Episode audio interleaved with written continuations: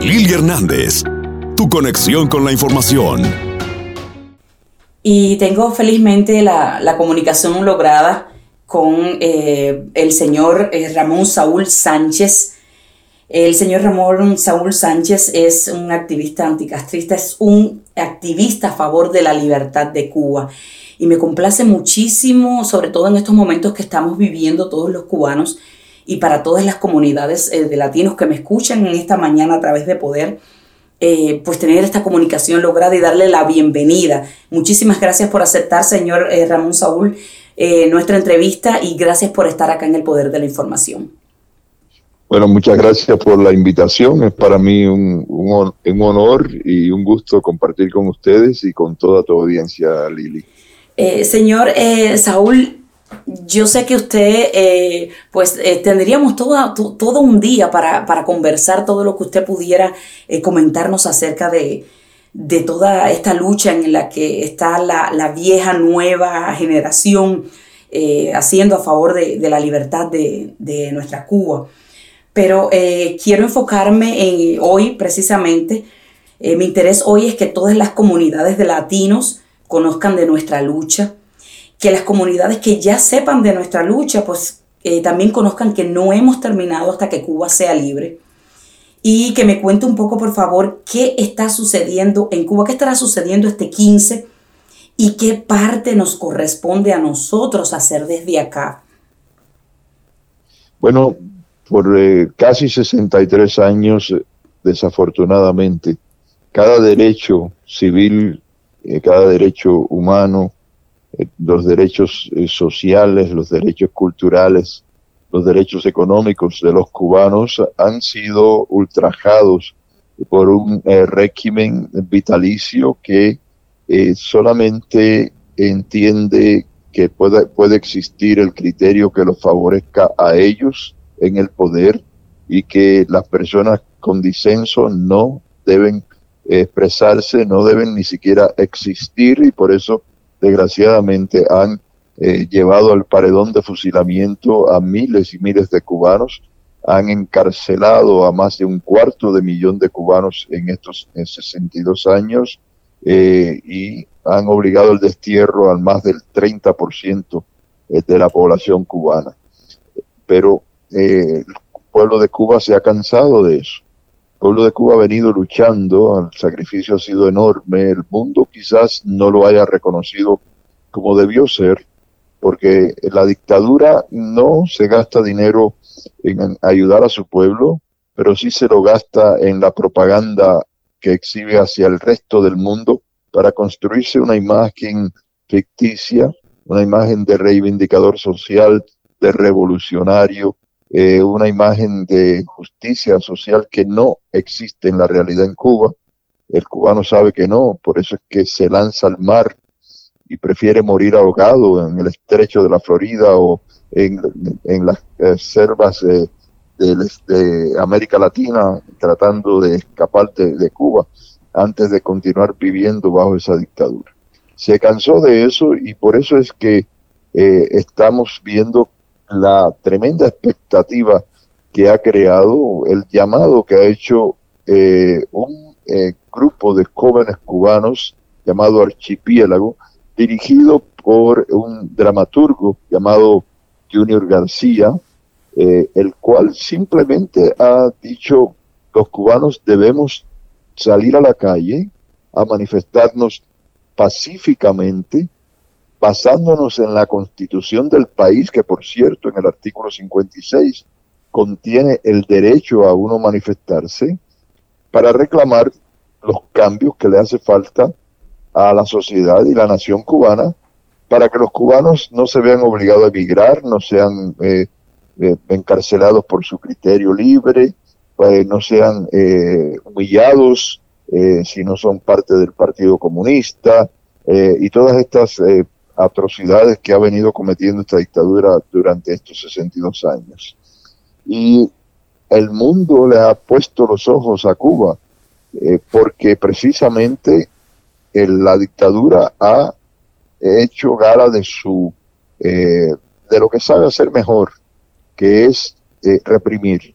y ha entrenado y está entrenando a sicarios, a seguidores, con eh, palos, con eh, puntillas en la punta y con cabillas eh, para tratar de impedir que la gente salga insertando el terror en la fibra social cubana. Así que hay mucha expectativa para lo que va a, suceder en este día 15.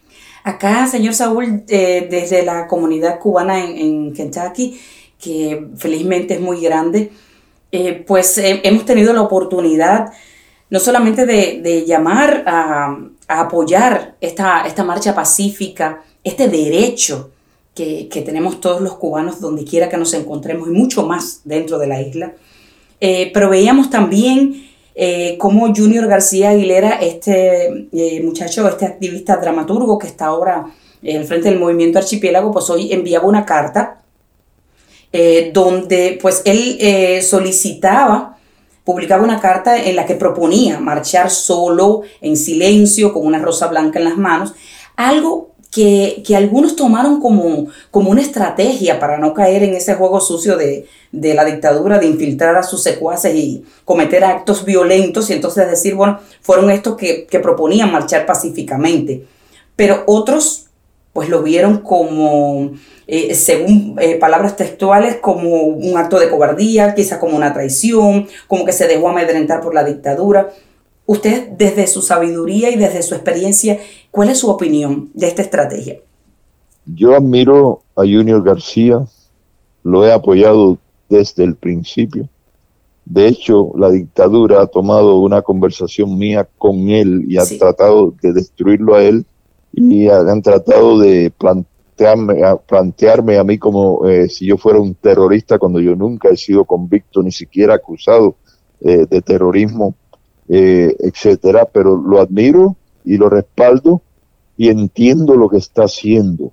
La lucha cívica no violenta es, tiene un gran contenido de estrategia, del uso de la psicología, eh, de emplazar a la dictadura en posiciones éticas, porque de esa manera la dictadura que no es ética se le cae eh, la venda, o sea, se le cae la, la cortina de humo que siempre eh, ellos eh, ponen para que el mundo no conozca la realidad.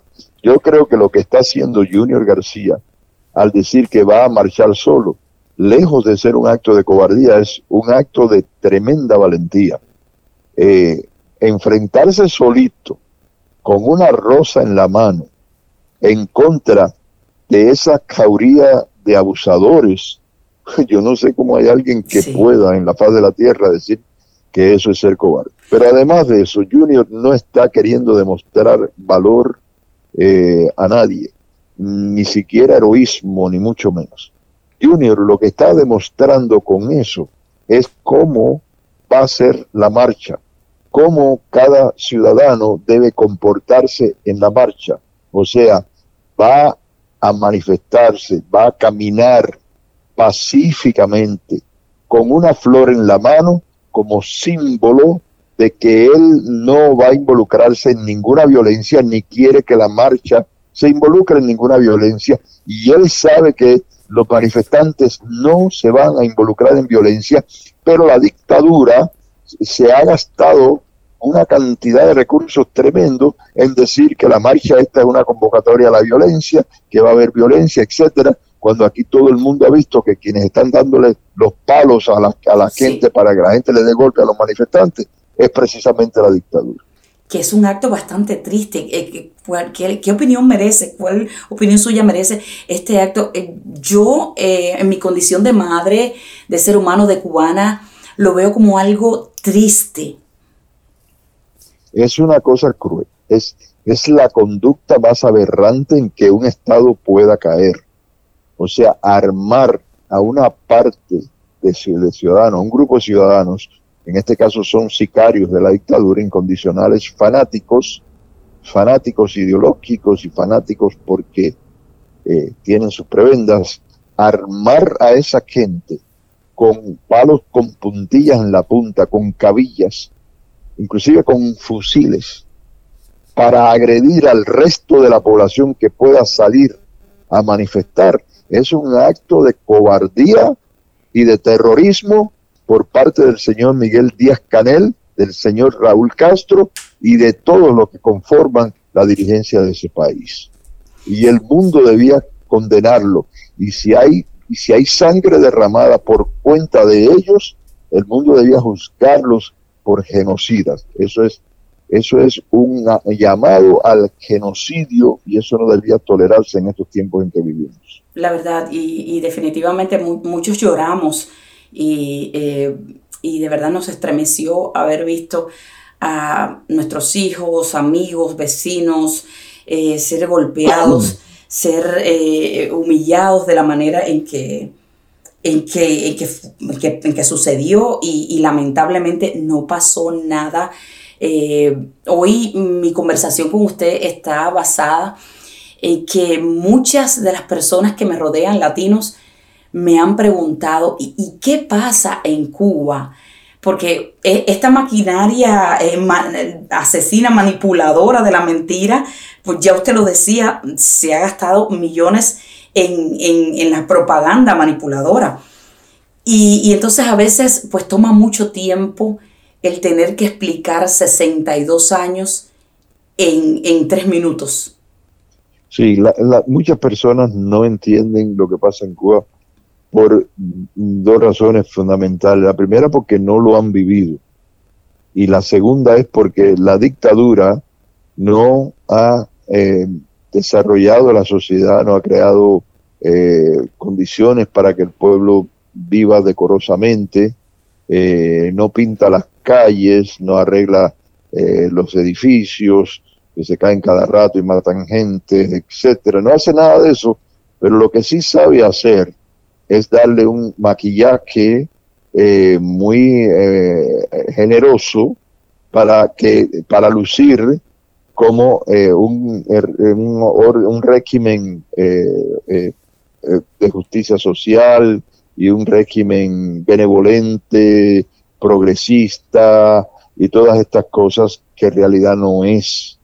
y entonces el mundo que no ha vivido eso y que ve esa propaganda, pues eh, le ha creído, una parte del mundo le ha creído que verdaderamente es un sistema revolucionario, progresista, eh, que está siendo acechado constantemente por el imperialismo yanqui, etcétera, etcétera, etcétera.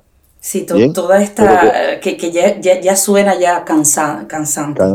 pero cuando uno, cuando uno escarba un poco en esa superficie, cuando un hermano latinoamericano eh, el, escarba un poco, entonces descubre una cara feísima de ese régimen. El, el fraude, el fraude de esa imagen es la que descubre en esos hermanos.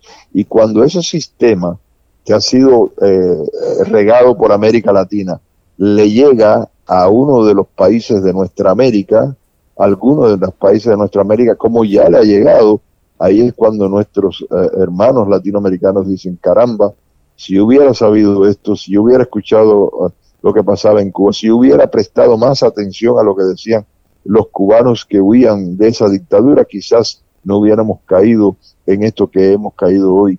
Y ahí tenemos el caso de Venezuela, de Nicaragua, eh, y de Bolivia anteriormente, y, bueno, de muchos otros países, y desgraciadamente hay otros que están camino a eso, si sus pueblos eh, no lo dirigen en una nueva dirección.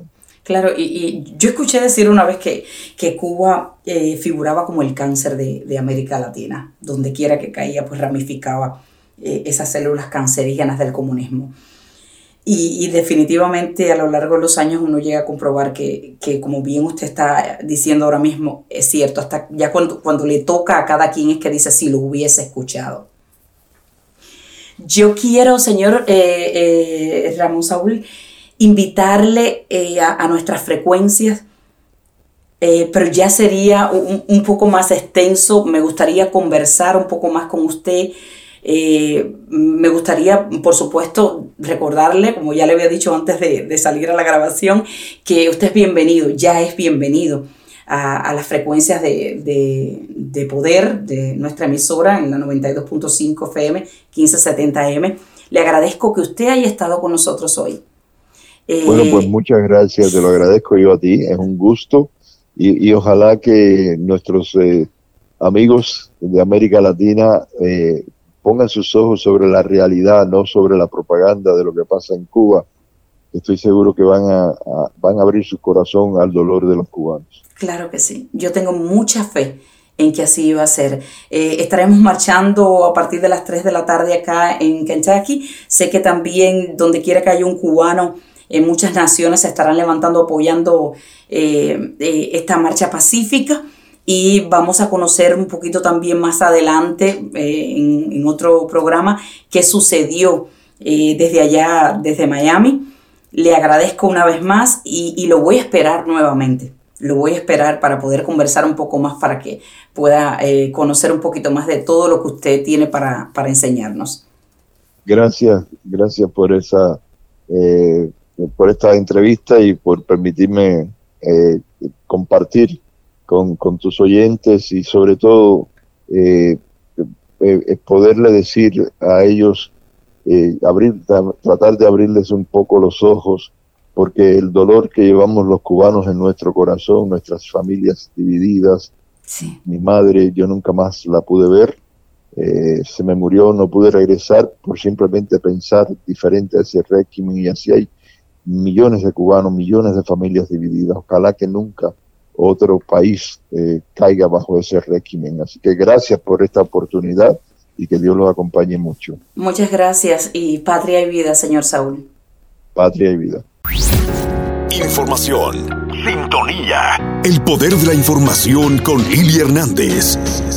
Descarga la aplicación y sintoniza donde quiera que vayas.